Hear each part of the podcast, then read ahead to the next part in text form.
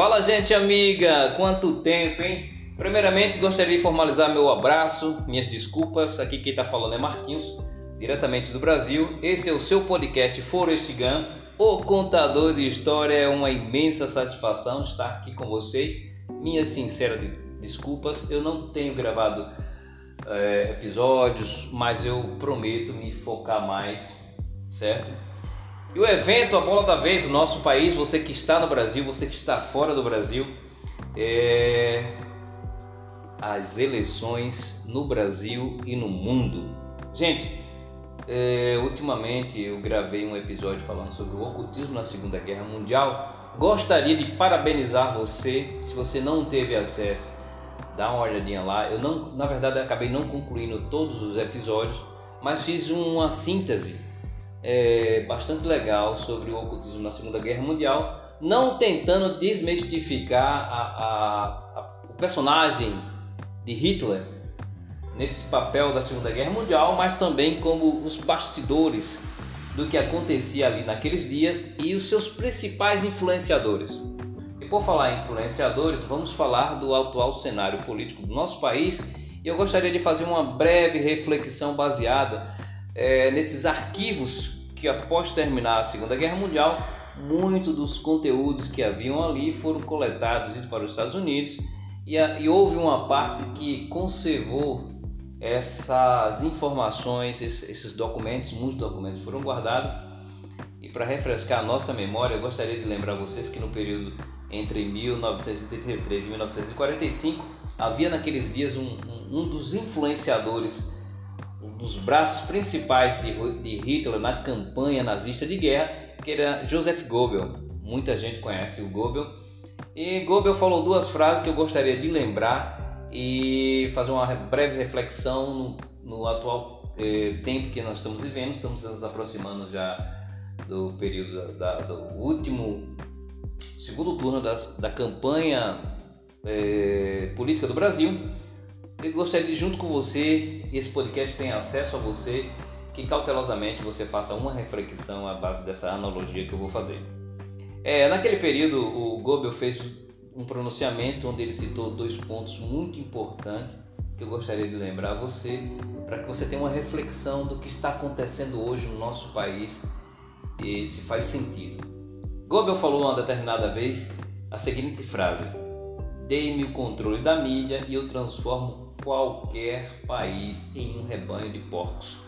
Ironicamente, Goebbels falou isso é, porque ele foi um dos articuladores da mudança de, da ISO 9000 da frequ, das frequências musicais. Então ele era um cara que ele era especialista em oratória, tinha um alto controle em oratória, foi um dos principais influenciadores de Hitler, o, o coach falar a verdade, vamos falar na linguagem bem moderna, foi o treinador de oratória de, de, de Adolf Hitler, treinou muito bem Hitler, articulou algumas mudanças nas frequências sonoras, isso a gente vai falar depois, mas vamos a, a, nos ater à principal frase dele. A primeira frase que ele falou, vou repetir de novo.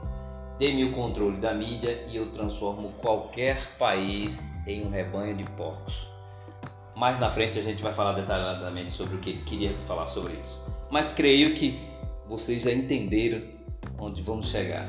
E a segunda fase que ele falou foi: uma mentira contada mil vezes passa a ser uma verdade, ou seja, vamos insistir na mentira, vamos contar uma mentira enfaticamente como se fosse uma verdade.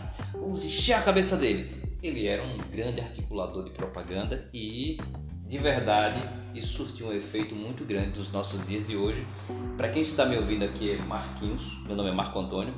Eu falo diretamente de Aracaju, Sergipe, Brasil. Esse é o seu podcast Fortigão, contador de história. E essa história aconteceu nos anos de 1933 a 45. Um fato bastante curioso. Hoje nós estamos exatamente vivendo isso presencialmente. Essa mídia da esquerda atacando é, as mentes humanas com um processo distópico tá entendendo? Com autocontrole da mídia, um investimento de milhões para que as pessoas fiquem dúbias. E, e, o exercício da mídia, conforme a mentalidade de Goebbels, adotado pelo movimento da esquerda, bem aplicado, surte sim efeito. Então nós vivemos aí uma onda de fake news atacando é, a, o processo de utopia nacional em que o Brasil tem a se destacar. Ou seja, o brasileiro é, é um, é um país de cidadãos conservadores, cheio de amor, de entusiasmo, de patriotismo.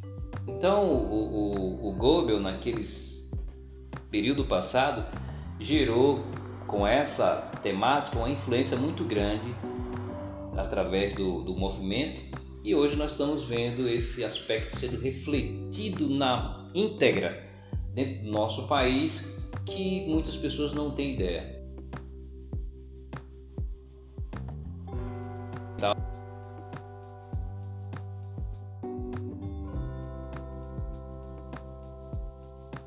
De direito nacional, você é brasileiro, preste atenção no que você vai fazer. É, escute uma, duas vezes, faça análise, é, reponha os seus conceitos de família. Não estamos falando ideologicamente a política, mas um processo de distopia social por falta de conhecimento. Tá entendendo? Então é muito importante que você é, aprenda a conhecer a linha de pensamento contemporânea das pessoas que representam a sua nação, o seu país. Vou deixar uma deixa aqui, leia O Príncipe de Maquiavel. É um livro muito bom.